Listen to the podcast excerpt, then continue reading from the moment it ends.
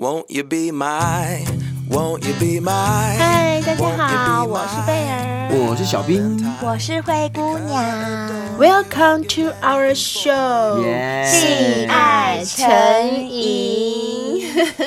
哎、欸，我问你们两个啦，你们有被冤枉过吗？那如果你被冤枉的时候，你会据理力争帮自己澄清，嗯、还是就觉得啊算了，反正就这样吧，再解释也没有用？我会看情况，哎，看什么事。嗯，如果是跟名誉啦、名声有关的，我是绝对会据理力争。哦，可是像我们在军中啊，你也知道吗？有时候是面对长官，嗯，那长官自己知道自己下错政策。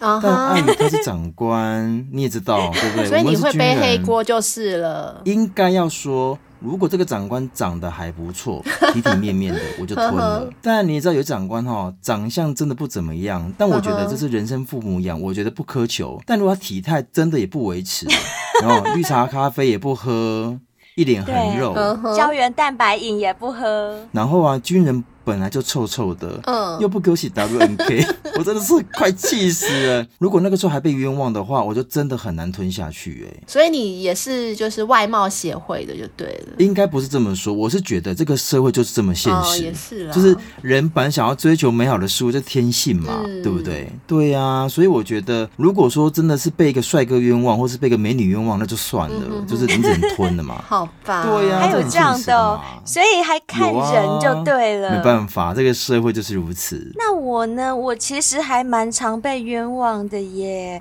啊、我觉得可能是因为我的外形和个性反差的关系。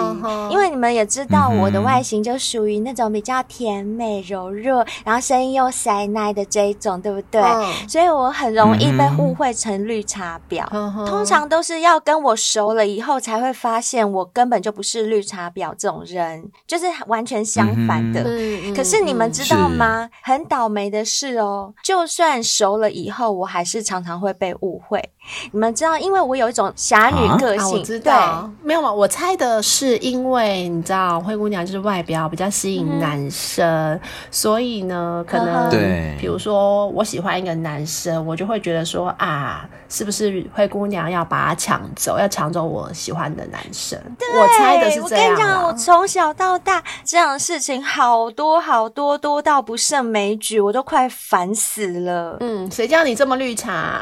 我就没有绿。绿茶好不好？但是人家冤枉我，嗯、我根本就没有这样。还有就是我刚刚讲的啊，我有点侠女个性嘛，所以你们都知道我有时候个性感觉会比较强势。对，可是你们知道吗？我这种个性遇到真正的绿茶婊的时候，我就是被冤枉的那一个。哦、我随便举个例子哦，像我学生时代啊，有一位同学，他外表非常温柔，讲话都轻声细语的，可是呢，他心机很重。种，他常常会设陷阱让人家跳进去，嗯、然后像我这种大辣辣母羊座无脑的个性，就往下跳，常常中他圈套，好不好？哦、我就跳进去之后，其他同学就会觉得说：“哎呀，灰姑娘你怎么这样啊？”我再举个例子哦，譬如说班上要选作文比赛的代表，老师可能心中有我和他两个属意人选，嗯、那他呢就会私底下跑来跟我讲说：“哎呦，灰姑娘。”好烦哦！我不想去参加比赛，老师干嘛要选我们啊？干嘛把我们当候选人？讨厌！我真的很不想参加哎！你去跟老师说你想参加好不好？我真的不想去，拜托拜托你去啦！嗯，然后你们知道吗？因为我是这种侠女个性，对不对？那同学有求于我，然后又这样拜托拜托，我一定会为了保护他而牺牲我自己嘛。嗯。所以我就会想说，既然他不想参加，那就我来吧。嗯，然后我就会去跟老。老师讲说：“哎、欸，老师，那我还蛮想去的，或者是怎么样？反正也不一定是我自己去找老师啦，嗯、就是等于说老师要选的时候，我就是想尽办法让我自己被选上，因为他不想去嘛。嗯，结果你们知道吗？当我被选上后，他就会私底下跟其他同学说，是我主动去抢这个位置。”然后搞得其他同学都会觉得说，好像是我在欺负他。我跟你们说，诸如此类，在我身上真的很常发生。以前的我啊，都会很愤慨哦，都会想要积极解释。可是后来我发现，解释根本没有用，因为每个人都有每个人自己对事情的理解和看法。我解释再多，也不见得左右得了别人的观感。再加上长大成熟以后啊，我渐渐领悟到。我的人生是自己的，嗯，轮不到别人来评断。这个社会上啊，会有误解你的人，也就会有喜欢你的人。嗯、但不管他是误解你，或者喜欢你、讨厌你，那都是别人的主观，这个是我改变不了的。所以我没有必要花力气去辩解什么。反正世界那么大啊，我是觉得啦，我的心力应该留给更美好的人事物才对。嗯、所以现在的我啊，就比较不会在意别人怎么看。管他去死！嗯、没错，就是我现在。对，其实我跟灰姑娘也蛮像，就是我以前也非常讨厌别人误会我、误解我、冤枉我，我就会超生气。可是可能是因为渐渐长大啦，历练、嗯、也多了，我就会觉得说，解释再多也没有什么用。然后我就会觉得说，嗯、反正时间会证明一切。我是不是这样的人？时间久了，你们自然会知道。路遥知马力，是的，是的，日久见人心，嗯、没错，没错。而且你不觉得？吗？真的会相信你的人，真的会相信你；不愿意相信你的人，他其实知道真相哦。他还想说，那没关系啊，你还是这种人啊，就是解释再多也没用，不需要，真的不需要。对，真的不需要浪费时间在这些人身上，嗯、因为有些人就是为反对而反对啊，是的，你拿他没辙，那何必浪费精力在他身上？时间应该浪费在美好的人事物上。没错，没错。那今天呢，我们投稿的是一位新先辈哦，嗯、哎呦，怎么样？他被冤枉了吗？没错，所以我才会问你们这个问题呀、啊。嗯、那我们来听听看。他的故事吧，好哦。他说他是无意间听到了《性爱成瘾》S 六一二十八第六季第二十八集，所以呢，他也想分享自己的故事。嗯、那因为这位投稿的小先辈没有告诉我们他叫什么名字，所以我们就帮他取一个代号好了，这样等下说故事的时候会比较清楚。那既然他是那个被冤枉的人，我们就称呼他为小渊好了。欸、可以，小渊。很棒啊！小渊说，这个故事呢是发生在他十五岁，国中快毕业的时候。那就在学测前呢，她跟闺蜜想说，不如来计划一个三天两夜的小旅游。所以两个女生也就约了他们的男朋友一起出来玩，嗯、就等于四个人要一起去玩，对不对？哦，除了他们四个之外啊，他们还约了其他的同学。他说，男男女女啊，大概有十几个人，嗯、哇，好多、哦！对，哎。就一大群人，我念书的时候也常这样子哎，很喜欢呼朋引伴，对，也常这样一起出去，我们都会去河边烤肉。没错，他们也是跟你们一样，一起去河边烤肉。是不是学生时代 只能去河边？不用钱。对啊，学生也没什么玩得起的东西，对对对，就花费比较少。那他说，在烤肉的时候呢，大家不是都会坐在石头上吗？对。然后小渊就说，他不小心看到其中一个男生的蛋蛋从四角裤里 露出来了。我的蛋蛋很大哎。我们没有没有，不是应该是他裤管很大？对，是四角裤的裤管真的太 浪了。哎，其实我也常常这样子看别人的蛋蛋过，哎，你们有没有？尤其是男朋友的，哦，男朋友难免的一定会看到。而且重点是直男，直男很喜欢穿这种很宽松的四角裤。直男最讨厌三角裤了。必须要说，这他真的很容易跑出来。真的，我跟你们讲，穿这种四角裤坐在沙发上看电视，腿一张开的时候，你从侧面看就会看到蛋蛋，绝对绝对看到啊。有些比较垂的就直接垂在外面呢，拜托。哎，我好像也看过我爸的。我爸也有，你爸有想要在节目上被说出来吗？哎、欸，那我问你们，你们看过那种蛋蛋上面长毛的吧？蛋蛋长毛没有？我只看过菊花长毛。菊花长毛我有看过，菊花长毛是很正常，蛋蛋上面也有长毛的。等一下，蛋蛋上面长毛，该不会像员外下巴的那一颗痣上面 长毛来一样？一整颗，很像一颗毛球。哎、欸，等一下，那不是很像那个什么红毛丹？哦，对对对，可以这么说。只是它不是红色，它是黑色，就是肉色带黑色的毛，这样子。你们没看过？可以绑马尾吗？嗯，中国结。可是这样含到嘴巴里面，不是都会都是毛吗？真的有，我看有一些毛发比较茂盛的，真的蛋蛋一样会长毛，而它从屁眼那边连接过来到蛋蛋。哎呦，那我们真的阅人不够多。等一下，小兵，你的意思是说你有吗？我有啊。哎，那你你下次拍你的蛋蛋给我们看。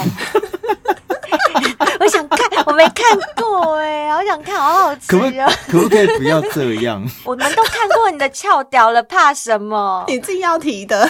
不要看的那么仔细，这样会真的会害羞。还是我们来征求小仙贝，如果说你跟我 一样，蛋蛋上面有毛的，好不好？私信我们，拜托。好啦，结果呢？结果呢？好啦，回到小渊身上，小渊说他当时看到真的也是好害羞哦，因为啊，他说以前都是偷看爸爸的那种油麻 A 片，然后这是他第一次看到男生蛋蛋的实体，哇，所以呢，忍不住眼睛飘过来又飘过去，就一直在那个蛋蛋上面飘来飘去，一定会的，我觉得这样很好笑哎、欸，就那男生都没有发现他脚张开开被女生看到蛋蛋，一直看一直看，很好笑、嗯。然后他们不是要过夜吗？所以第一天晚上就住在男朋友家。那男朋友的妈妈就安排小渊跟闺蜜还有男朋友的姐姐，就是女生们睡一间，睡一间，毕竟才国中生嘛。对啦，妈妈一定会这样安排的。那第二天呢，他们就一行人去睡小渊闺蜜她的男朋友家。哦，那也是一样，小渊就跟闺蜜睡一间喽。嗯、不过半夜的时候啊，小渊迷迷糊糊的感觉，哎。怎么有人要解开我的裤子啊？啊！然后她就有点吓到，就赶快翻过身来抱住她的闺蜜。那她当时心里很害怕，嗯、因为毕竟就还是处女，比较没有经验。可是是色鬼吗？是我们讲过的色鬼？感觉好像是哎、欸。对啊，他脱她裤子，对。然后，然后，然后当下，因为她睡得迷迷糊糊的，就眯眯眼的看了一眼。不看还好，真的是就一张眼睛看，有脚吗？有脚有脚，嗯，不是鬼是人，但是是她闺蜜的男朋友耶！啊？怎么可能？她男朋友该不会是开错人的吧？有没有可能是开错人？哎、欸，对，有可能开错人，有可能，我觉得有可能开错人、嗯，有可能。那小渊说，他就假装没看到，假装继续睡这样子。嗯哼。然后大概过了半个小时啊，闺蜜的男朋友竟然持续的想要解开小渊的牛仔裤扣子耶，所以他是很坚持要脱他的裤子、嗯，可能不是认错人哦。这样听起来应该不是了。不是不是，如果我真的想要找我女朋友。之外，我大部分把他摇醒，说：“哎、外面有事，找你一下。”这样就好啦，哦，所以我觉得他是故意的，想要找对，想要找小渊，而、嗯、想要欺负小渊。我觉得，嗯，然后小渊说：“哦，还好还好，他穿的牛仔裤扣子啊是比较特殊的。嗯”他说是框框扣住一片铁片。哦，我大概知道，嗯、呃，就是卡住的那种，不是像那种圆圆的扣子就对了，就比较难打开这样子。是比较像情操带那种东西吗？可能上面还有一个锁头。所以就是她有先见之明，去闺蜜男友家睡，先穿了贞操带。对，然后小渊说：“哦，还好，老天保佑，我妈有买了那样子的裤子给我，不然不就被打开了吗？”哇，是妈妈，哎呦，妈妈有先见之明啦！哎呦，阿姨你厉害哦，阿姨，阿姨厉害，阿姨厉害。她想说这种青春期，我一定要帮女儿买这样的裤子，去外面不会危险。哎，这样子，那我下次也要叫。那个我家亲戚把我们家亲戚的小孩也买这样的裤子，要哎，几个裤头要半小时，我跟你讲，那真的是不用做，对呀、啊，累都累死、嗯。不过啊，这个闺蜜的男朋友可没有因为这样就放弃了哦，开始转攻小渊的嘴巴，开始顶她的嘴唇，啊、想要舌吻小渊。哎、欸，这个人怎么可以这样子、啊？哎、欸，而且他女朋友不是睡在旁边？对呀、啊，胆子好大哦。不但如此啊，他还开始。搓揉小渊的胸部，哎呦，这时候他怎么没有买铁奶罩呢？阿姨爱贵州的啦，贵州的啦，对，只买下面，上面还是嫩嫩的，还是软软的，就被揉了吧？哎，胸罩的台语怎么说？不辣夹是吗？不辣夹，不辣不辣夹，不辣夹，对对对，不辣夹，不辣夹被铁了，哎呦。对，然后小渊说，这个时候他就受不了，就立刻把闺蜜的男朋友推开，然后假装自己很想要上厕所。就把她的闺蜜邀请，说：“哎、欸，你起来，起来，起来！我想要上厕所，你陪我去。”，因为小渊她胆子很小，不知道要怎么跟她说你不要这样子。对，然后也不敢跟闺蜜说发生了什么事，只好就假借说要上厕所，说出来很尴尬？对啊，真的会，她就很担心说闺蜜会不会误会，觉得小渊要抢她的男朋友，就什么事都不敢跟闺蜜说，会会担心。真的，嗯、我觉得小渊遇到的这种事情，真的跟我以前有点像。我以前也蛮常遇到类似的事，只是别人的男朋友没有说像他这个这么夸张对我这样。嗯、但是，譬如说喜欢我啊，这种情况是有的，可是我却没有要跟人家抢哦。但这时候，我的好朋友就会以为我要跟他抢男友，我都会这样被误会、嗯、女生会灰姑娘只跟男朋友比较好一点，像哥们，但。应该就被误会了。嗯。我跟你讲，这个我最后再来讲。我们先听故事。好，那上完厕所回来之后啊，小渊就跟闺蜜说：“我跟你换位置，因为小渊想要睡在靠墙壁的位置，这样就不会又被那个男生侵犯了嘛。因为那个男生总不可能跨过她闺蜜，然后去弄她。嗯、对，嗯、或者是从墙壁里面跑出来。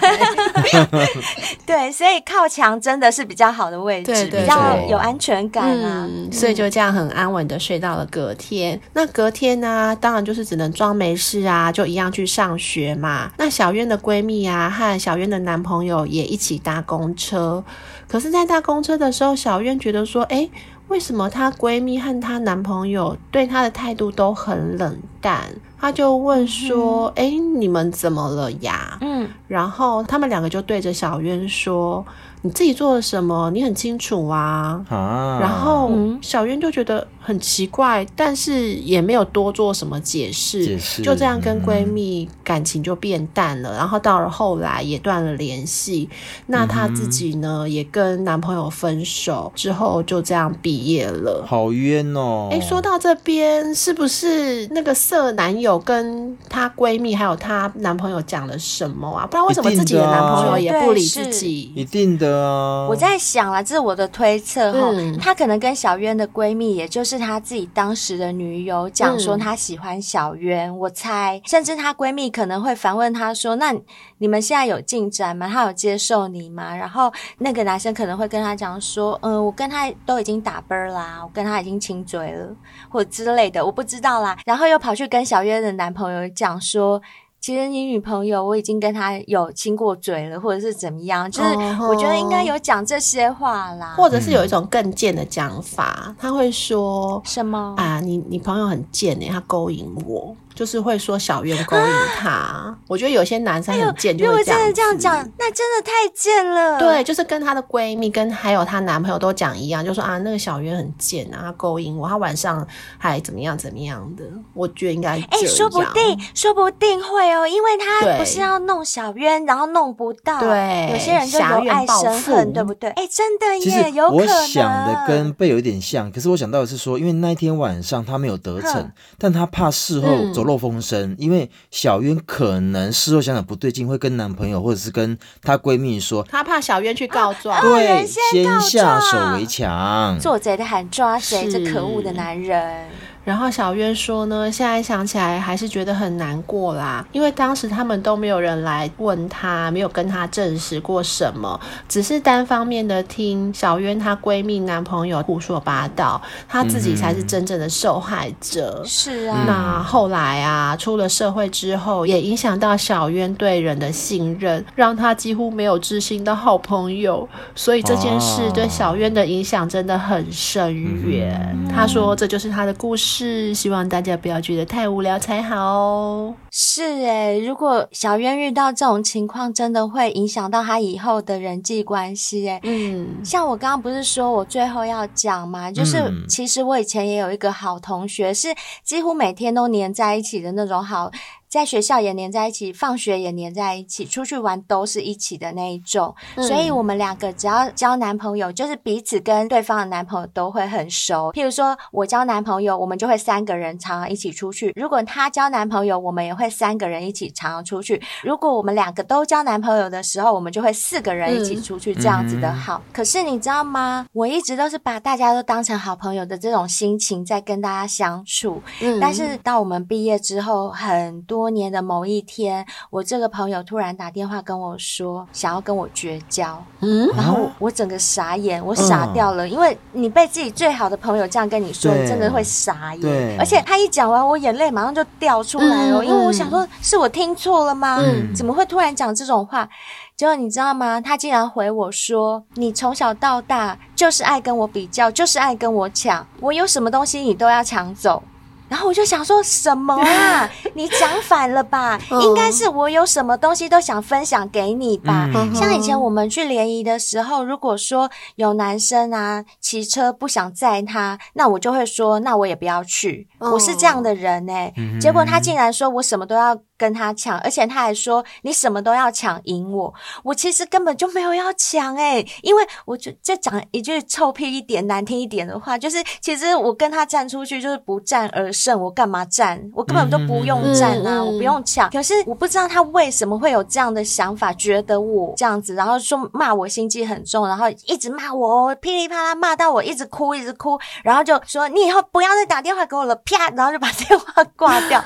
然后我挂掉电话，我一直哭，我想说我到底听错了什么？我是在做梦还干嘛？我就赶快一直回拨电话，然后他死不接。然后我为了这件事情哭了三天三夜，从、此我就没有这个朋友。然后。你们知道吗？一直到一年之后，她又回来找我，因为她就是一个自卑感很重的女生，嗯、然后她没有什么朋友，她只有我这一个朋友。嗯、反正她就一年后回来找我，然后跟我道歉，说当时为什么会跟我讲那些话，原因是因为她看到她当时的男朋友的日记里面有写到说，嗯、呃，他喜欢灰姑娘，就是他写了一句话，写说、哦、我好像喜欢上灰姑娘了。这样子，可是你们知道吗？这件事情我完全不知道哦，嗯、就是我完全是一个很无辜的状态，反正就是被这样子误解，然后被冤枉。我那时候就是觉得超难过，但一年之后，其实我对我这个闺蜜也可有可无了，所以我就觉得说，有些事没有必要放在心里这么重。我觉得人跟人在一起就是缘分，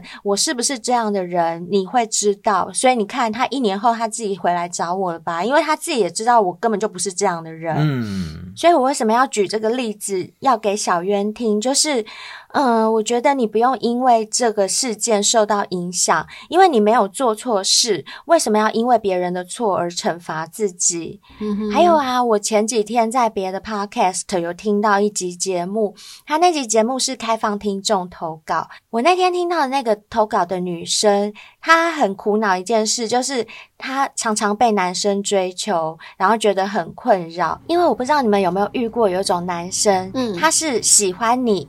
他却不表白，哦、可是却一直纠缠你，让你连拒绝的机会都没有。有有有，我遇过，有哈，就有一种男生，他可能不善于表达，然后他也不敢表达，但他每天会在你上学的路中间等你，或者是每天买早餐给你之类的，就是他会一直做这样的事情，但他却没有跟你讲说我喜欢你哦。嗯、他如果跟你讲说，哎、欸，贝尔，我好喜欢你，嗯、可以当我女朋友吗？你还可以跟他讲说我不要，你还可以拒绝，但他不表。表态，你根本连拒绝的机会都没有，对不对？我遇到的是啊，一直打电话给我，跟我聊天，就是每天会固定在晚上十一点打给我，然后一直聊聊聊到十二点。因为其实我对这个人也不算讨厌，虽然也没有到喜欢，但也没有到讨厌。然后我就会想说，嗯、我就等等看你什么时候要表白。就哎，没有哦，就一直不表白哦，就没有，就没有。我跟你讲。你遇到的这种人还是你不讨厌的？嗯、我遇到很多是我不喜欢的，你知道吗？对啊，可是不喜欢的就不会跟他聊，就直接拒绝，就挂掉就好了。但是我人又很好，就是我又不太好意思、嗯、怎么讲，我很怕伤人家自尊心。嗯，嗯，重点是因为人家也没有说喜欢你，对啊，对啊，所以你真的是连拒绝的机会都没有。就是他好像只是朋友一样打给你聊天，但他每天打，嗯、然后我会要做自己的事。事情，而且他讲话很无聊，我根本不想跟他讲话。可是我又怕伤了人家，我都会就是还是当朋友一样这样聊。我觉得其实啊，只要是美女都有这种原罪啦，就是会遇到一些烂桃花，嗯、然后你也没有办法拒绝。那我那天听到的那个 podcast 投稿的女生，她就是在反映这件事，她就在问那个节目的主持人说：“这样子的她该怎么办？”其实我听到的时候就非常心有戚戚焉，因为我也。常常觉得自己很无辜，就是好像我们根本都没做什么，干嘛人家就要这样对我们？嗯、可是换个角度想啊，就是我也想跟小渊讲的，就是说老天给你一副好容貌，还有讨人喜欢的个性，就是大家都喜欢你，都会想接近你。所以呢，相对的，我们是不是也该承受一点不公平的待遇？嗯、就是遇到这种，譬如说我们觉得很烦的事啊，不好解决的事，否则人生不就太顺遂了吗？我是建议你这样想，心里可能就会平衡一点啦，而且不用因此而拒人于千里之外，变成没有知心朋友的人。像我虽然发生过那样的事啊，可是现在身边真心的朋友还是一堆哦。嗯、我是觉得，只要你真心待人，大部分的人也都会真心待你的。那有一种少部分的人。既然不是朋友的那种，也影响不到你，所以就也不用放在心上。不过话又说回来，其实我认为人终究是孤独的，所以就算没有知心朋友也没有关系。你只要能够把跟自己独处当成一种享受，自己当自己的朋友就够了，不要被任何人影响，好好的做好自己，找到自己人生的意义，那就足够了。嗯，没有错。哎，可是你有没有发现吗？像小渊的这个年纪刚好是十五岁，嗯、对不对？你有发现吗？嗯，这个年纪青春期的孩子啊，其实很容易受到谁的影响？就同才啊，没有错，对，同才。而且现在呀、啊，有很多那种同学啊，很奇怪，都很爱帮同学取一些很难听的绰号。或者是那种集体的，比如说我们就是哎、欸，不要跟他好啊，然后有点像那种集体霸凌。这应该不是现在吧？这长久以来都是这样，只要你名字有有谐音，都很容易被取绰号。没错，没错。对啊。可是你知道吗？有的时候他们当下就会认为说啊，我在跟你玩。但殊不知啊，哦、这一些事情都可能会造成一辈子的一些心理层面上的阴影。哎、欸，有哎、欸，我跟你讲，我以前有同学叫杨伟叉，杨伟叉，嗯、然后他的绰号就叫杨伟，对啊，真的会受影响，真的没有错。所以啊，很多父母亲呢、啊，因为我们像我们小先辈，其实一一定有一些是有有小孩的，他们都在想说，那怎么办？嗯、其实。我们真的很难避免这些孩子在校园里或者在校园外交到一些朋友，然后可能也会遭受到类似的待遇。所以想说，到底该怎么办？嗯、其实我觉得啊，从小就要先培养孩子一些自信心，然后在他们青春期的时候啊，要多多的陪伴他们，然后与他们同在。如果啊，他们真的遇到一些挫折啦，嗯、遇到一些问题啊。也不要因为这些问题而影响到他尔后的人生。那想说，那做家长应该要怎么办呢？其实有很简单的几件事，只要父母亲你能够做到的话，我相信就没有问题。第一个，你必须要很耐心的、很认真的去认识你的孩子。那这个时候，一定很多父母亲会跳起来说：“啊，这我生呢？哎，规矩帮我那唔知。”哦，对。其实啊，我这边要讲的不是你。认不认识你的小孩？我讲的是你到底有没有真的懂你的小孩在想什么？嗯、他到底需要什么？现在有很多父母亲都是嗯双薪家庭，他就把钱丢给小孩，但小孩是不是真的要的只是这个物质上的东西？嗯、是。没有啦开玩笑，没有错。而且我觉得啊，现在目前有很多小孩子啊，内心里面其实有很多话会想要跟父母亲讲，但因为他们现在目前都还小嘛，有时候那种表达能力不是很好，然后词不达意，所以很容易就被父母亲打枪。比如说啊，有小孩这个时候，比如说高中读到一半，可能二年级、一年级，说，哎，嗯，我不想读书了，我想要去外面打工。可是这个时候。父母亲只要听到说我不读书了，嗯、他就问说，为什么？怎么了吗？嗯、你怎么问题这么多啊？嗯、那一下这个一下那个，你到底要不要读书啊？嗯、可是你看哦，小孩子只是给你一个话题，嗯、想要跟你表达他现在目前心里面的想法。嗯，但很多父母亲都不会问说，哎，你怎么了吗？嗯、有发生什么事吗？那为什么？为什么会想去打工，不想念书，对，对不对？就是你要去了解原因。对对对，你先听听他讲，你不想念书，想去打工的原因，搞不好他就会说，因为我想赚钱贴补家用啊之类的。就是他可能可以讲出一些理由，是大家可以接受的。我觉得其实父母啊，应该要养成一个跟小孩聊天的习惯，就是你要让你的孩子有习惯性的跟你聊天，嗯、就是你很想知道，很有兴进去他每天在学校发生了什么事，跟同学啊，跟老师啊。其实我觉得就是在家里培养一个这样子的氛围。那小孩子在学校遇到了什么事，他第一个时间就想要回家跟你分享，想要告诉你，他心中有什么话也会想要跟你说。那就像小兵讲的一样，如果他丢给你一个他心中的想法，你不去了解背后的原因，而只是一直指责说啊，这样不行啊，这样不对啊，你不懂啦。那久而久之，小孩子就不会想要跟你沟通，不会想要让你知道他发生了什么事情。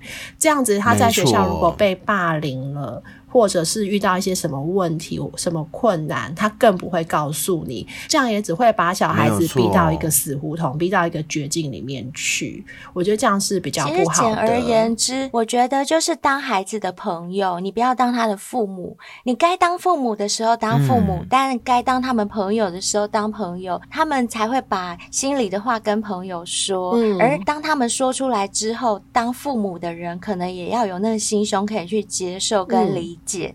这样才是对的。没错，嗯，好，这是第一个。那第二个呢？我觉得当父母亲的啊，一定要培养他的自我能力跟成就感。像我们台湾人、亚洲人，有时候都不像外国人这么样的自愿自发表达自己。比如说，嗯、呃，孩子要参加社团，像是热舞社啦、篮球社啦、绘画班啊什么的。如果你现在告诉他们说，哎，你干嘛打篮球？篮球不能赚钱。可是不要忘记喽。这个部分是他们想要。如果说孩子只是单纯我喜欢篮球，我喜欢热舞，我喜欢绘画，嗯，这一些其实都是一些比较正向的兴趣，他、嗯、并不是去飙车。嗯、对啊，父母亲的想法当然会认为说啊，你做这些事情以后能不能赚到钱？他们会担心。嗯、我觉得这个没有错。可是如果说这个时候你没有办法去培养他的一个自我能力跟成就感的时候，哎，那很麻烦哦。孩子以后不论有没有什么方向跟兴趣，他都不敢跟你讲。因为跟你讲，你就会骂他。从他小时候求学过程中到他长大，可能找到一些自我的兴趣，嗯、但也因为你的不支持，他就会不见。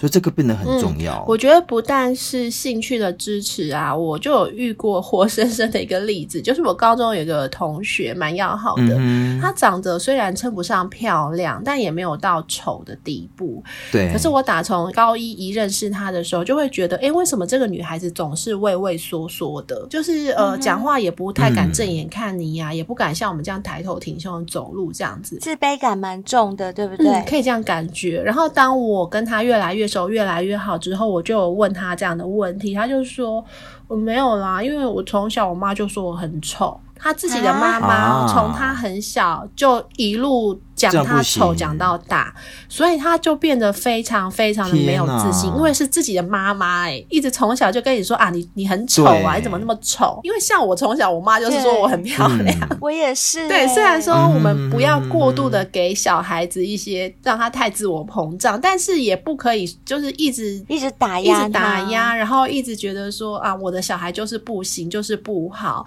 也许有一些。比较传统的父母会觉得说，呃，小孩子就是要这样子，他才不会骄傲。然后有人说啦，可能就是阿公阿妈那个年代就会觉得说，安内因娜才不会拍油漆，什么意思？就是呃，你要常常讲这个小孩子的不好，就不会被老天爷注意到。因为如果你一直称赞说、嗯、啊，这小孩子很漂亮很好，那老天爷就会特别注意到你，就会比如说让你容易生病啊，或者是对，就会特别关注你。那如果我说自己的小孩子不好，很丑。这样就不会被老天爷关注到，这样我的小孩就可以比较平安、比较健康的长大。其实这是没有关联的，好吗？对啊，这没有根据吧？你这样子会让你的小孩长大之后没有自信。所以啦，一个青少年正确的发展啊，应该是身心灵同步。过度的动跟过度的静都不好，所以如何找到一个平衡点，真的需要靠家长看怎么样跟孩子做沟通跟引导。嗯，就等于说要协助青少年发展他们的成就感，看他们的兴趣在哪里，就支持他们确立他们自己的能力跟信心。这样没错，没错。好，那这是第二个，那第三个真的也很重要，就是你一定要常常的鼓励你的孩子，或者是允许你的孩子。永远的保持好奇心。哎，那就跟小兵一样啊，就像我一样啊 对，没有错。你有发现吗？因为好奇，你才能够发掘且看到不一样的世界，才会因而与众不同。有很多小孩在从小就产生一些兴趣跟好奇心，但也因为没有好好的被对待，然后父母亲就会说啊。今天人无耳无嘴啦，光光只冲啥？什么什么？解释一下。来贝儿，就是呢，小孩子长耳朵就好，不要长嘴巴，你就听听就好，你不要讲那么多，不要问那么多。哦，我知道，没错，就是有些小朋友他们会把自己父母给问倒，对不对？因为父母的知识可能没有那么多，然后小朋友可能看到了说：“哎，妈妈海为什么是蓝色的？”就妈妈回答不出来，就会说：“你就不要问，嗯、不要问，不要问这样子，对不对？”嗯、也就是说，他的好奇心没有被。好好对待，因为大人嫌烦。嗯，所以啊，其实有很多孩子啊，其实都累积了不少的能量跟创意。那如果说他有好奇心作为前导，当他找到了兴趣的时候，他就更能够投注精力，且乐在其中，而且愿意投入，就会有学习动力啦。嗯、所以即使遇到困境，也不会退缩，因为毕竟是自己喜欢的。久而久之，就会变成出社会之后独立生存很重要的心理要素。所以父母亲们。如果以上三点你都能够一一的，或者是说能够让你跟你的孩子利用这三点，然后架构出一座桥梁来，你们能够互相彼此认识，而且也能够说到哦，原来爸爸妈妈不是在念我。他们是真的在关心我。有的时候，孩子能够将心比心的时候，你跟他沟通就会变得更顺畅喽。那这三点提供给大家参考喽。谢谢好奇小兵，谢谢好奇小兵，我们会保持好奇心的，嗯、一定要哦。好啦，那今天也谢谢小渊的投稿。我们今天又有新的五星评论，只有一则啦。那我来念一下好了。嗯、好啊，这位他的署名是。个案干，他应该是想打个案干，但是 他打个，但他打国字个案干。好，标题是写贝儿跟灰姑娘的声音让我硬硬硬，后面看不到后面什么字，可能硬邦邦硬了之类的。总之呢，他给我们五星评论，他说呢，希望大家可以多多投稿刺激的内容，陪伴我上班开车的时光。谢谢你们。谢谢个案干，谢谢 个案干，谢谢你特地留五星评论给我们哦。我们真的很多小仙贝投稿，你只要每一集都收听，一定要追踪我们节目。追踪的话，你就不会错过每一集小仙贝的投稿，或者是报名上节目，是不是每一段都很精彩？对不对？真的，而且我们都没有讲过什么重复的，没错，我们每次都可以一屌再比一屌屌，真 的，天花板再一板板。ハハハハ!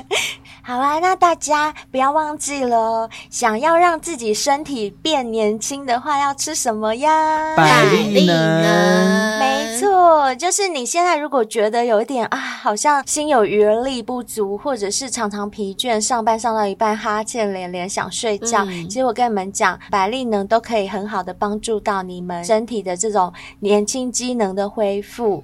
那如果说呢，你在床上觉得疲软无力呀、啊，我跟跟你说，海博利斯一定要吃。嗯、还有女生们，嗯、你们如果觉得现在美眉的水水啊，已经没有像年轻的时候那么多的话，每天吃海博利斯啦。我再讲一次哦，二十岁以上每天一包，三十岁以上每天两包，四十岁以上每天三包。如果你是五六十岁的话，你就差不多每天吃三包就够了，也不用说再上去，反正最多一天就是吃三包。嗯，然后吃三包以后，你们。就会很明显的感觉到有差别，有一点无差。对，所以千万不要忘了这两样东西哦。嗯、然后呢，还要跟小仙贝们提醒，就是海博利斯的厂商对小仙贝们都很大方，他给小仙贝们的专属折扣码不止用在海博利斯上面，只要进到好和的官网里面，任何产品，包括海葡萄健力精露啊、枣面子面膜啊，还有磁植舒活贴，这些都可以用小仙贝优惠的折扣。扣码去订购哦。嗯，然后还有绿茶咖啡也是有折扣码的，所以要订购绿茶咖啡的小仙贝也要记得输入折扣码，可以折五百元哦，现折五百元。然后再来就是日本森下的人丹顶级胶原饮，我们之前好像一直很少讲说它有送赠品这件事，对不对？嗯、我觉得要稍微跟小仙贝们讲一下，嗯、其实呢，这个顶级胶原饮除了你买它的这个赠品之外，嗯、还会送你赠品，而且赠品的价值还不菲哦。你如果买一瓶顶级胶原饮的话，会送你三盒日本生下仁丹净凉薄荷，这个一盒在保养好像都是卖九十九块的，嗯、三盒就等于快三百块了。没错、嗯，如果你是买两瓶组的，两瓶组的话就送你七盒哦，就送你七百块。你看，对呀、啊，划不划算？是，真的很划算。而且顶级胶原饮喝了效果真的很快，我真的没骗你们。嗯、所以大家都可以去我们节目文案看一下，我们精心为大家准备的这些商品哦。你们可以听节目又可以享优惠，有什么不好？对啊，最重要是还可以保健康、保青春、保活力哦。啊，然后还有啊，W N K 现在也有活动，就是你在他们官网里面任选两样商品，随便选，价钱都没关系，就会送你一瓶大瓶的摩洛哥发油，那个发油非常好用。好用嗯、对，如果你是男生，你觉得嗯，我不需要发油，我头发很短，没关系，你也可以选择头皮养护精华，这个喷在头皮上好舒服，很舒服，好凉哦，我也很爱。我有时候头皮痒，我都喷它。而且现在我相信有很多男生都有这种少发或者是掉发的一些困扰，因为男生嘛都蛮爱漂亮，哦、对对对。哎，而且现在目前雄性秃真的还蛮多的。嗯、如果你真的都不保养，你告诉我，你的头发只会越来越秃。我跟你们说，那个头皮养护精华，它就有巩固毛囊的效果，嗯、会预防掉发、预防脱发，错这个是真的有的。因为像我们长头发、嗯、掉发最明显了，在没有喷头皮养护精华之前啊，每次洗头那个排水管就会黑黑的，因为会掉一大撮的头发。哦、可是大概喷了一个月之后，就可以明显的改善咯，就是那个排水沟孔的头发就变得蛮少的。我觉得真的是非常的有效。嗯、对，是真的，嗯、我也是。然后还要跟小仙贝们公告一件事哦，嗯、性爱成瘾现在开放订阅式赞助了。哦、对，因为我们知道有很多小仙贝其实都是很想帮助我们，就是早日成立自己的工作室，然后也希望我们可以把心爱成瘾变成正职，然后看办一些线下活动啦，或者是以后哎说不定朝日更的方向去发展。嗯、当然现在是不可能啦，但是我们是需要大家的赞助，我们才可以慢慢往这个方向。向走，所以我们现在有开放订阅式的赞助，小仙妹们只要愿意固定的赞助我们啊，我们都会有一些订阅制的福利哦。嗯、这些福利都在我们节目文案里面，小仙妹们可以去看一看。呃，看你们是想要跟公主与小兵在线上尬聊啊，还是说想要得到我们的清凉照？这些啊，在我们订阅制的方案里面都可以看得到哦。小仙妹们可以选自己喜欢的方案，嗯、我只能。跟大家说啊，我们的订阅内容真的是非常有诚意，也非常的 special 哦。嗯、我相信 可以 说是保证在我们之前都没有呈现过的内容，没有没有跟养眼的。照片 有订阅才看得到哟，是是是。好啦，那如果说你只是走过路过，没有想要长期赞助，想要一次性赞助的话，嗯、也可以，我们也有一次性的抖内欢迎你。那如果大家经济能力有限啊，想说啊我没钱，可是我想出个力，好，嗯、那就麻烦动动你的右手食指，动动你的小食指，帮我们点个五星评论，然后呢追踪我们节目。订阅我们频道，还有追踪我们的 IG 和 FB。嗯、另外呢，如果你的力气比较大，你可以动十根手指的话，就帮我们打一篇文章发过来，就把你自己的故事打出来、嗯、，email 给我们，或者是用 IG 私讯给我们。然后更欢迎你们啊，就是报名来上节目，因为你上节目就可以跟我们对话啦。哦，这样力气更大哦，要讲话。对对对对对，就是有钱出钱，有力出力，出力大家一起。起帮帮性爱成瘾，欢迎大家。那我们也会使出浑身解数，把最好的节目呈现给大家。不管是大家想听的那种色色的内容，或者是大家需要的一些专业知识，嗯、我们都会替大家准备好的，请放心哦。那今天节目就到这边喽，希望你们会喜欢。那我们下集见，拜拜。